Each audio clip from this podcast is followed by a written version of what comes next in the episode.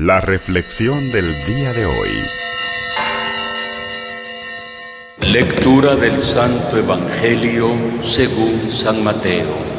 En aquel tiempo Jesús vio a un hombre llamado Mateo sentado a su mesa de recaudador de impuestos y le dijo, sígueme. Él se levantó y lo siguió. Después, cuando estaba a la mesa en casa de Mateo, muchos publicanos y pecadores se sentaron también a comer con Jesús y sus discípulos. Viendo esto, los fariseos preguntaron a los discípulos, ¿por qué su maestro come con publicanos y pecadores?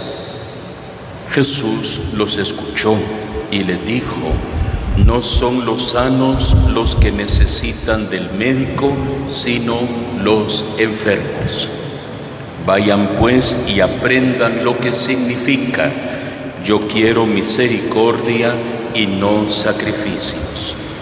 Yo no he venido a llamar a los justos, sino a los pecadores.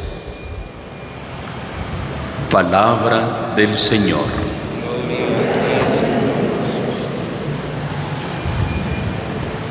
Hay momentos, queridos hermanos y hermanas, que son únicos, son, diríamos, momentos de gracia, momentos irrepetibles en nuestra vida, momentos que pudiéramos decir nos marcan y pueden de alguna forma definir un antes y un después. Eso fue lo que le pasó aquel día aquel hombre despreciado por todos, por su oficio, por su profesión, era recaudador de impuestos, aquel hombre llamado Mateo, despreciado por muchos, odiado por otros, amado por Jesús, que con su corazón conmovido, aquel día al pasar frente a él, lo llama y le dice, sígueme.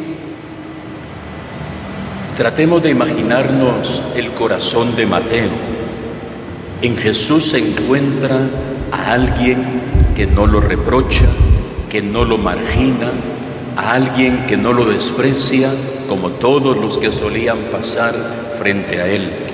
Y de alguna manera, justificadamente, en Jesús encuentra un corazón abierto a su misericordia, a su amor y a su perdón corazón que no margina, un corazón que no rechaza, un corazón que se desborda de amor, porque Él ha venido para que tengamos vida y vida en abundancia.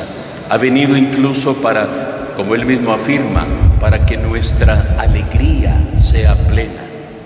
Y por eso Mateo se llena de alegría cuando Jesús le dice, sígueme hace un banquete, come con él, invita a sus amigos a comer también con Jesús. Es la alegría de la fiesta, es la alegría del perdón, que aunque causa confusión para los demás, para Mateo y sus amigos es un momento de gracia. Yo he venido para que tengan vida, yo quiero misericordia, dice el Señor.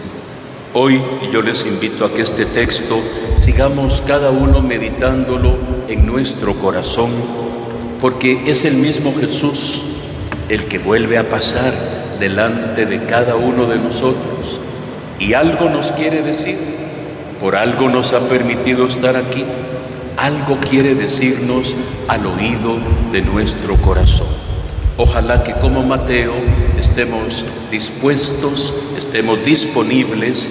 Dice el Evangelio que él inmediatamente se levantó y lo siguió. Claro, escuchó lo que Jesús le dijo, se levantó y lo siguió.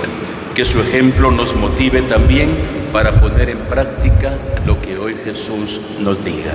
Y recordemos que ha venido por nosotros, no ha venido por los sanos, ha venido por los enfermos para llenarnos de paz, de bendición y sobre todo de misericordia. Que así sea para todos nosotros.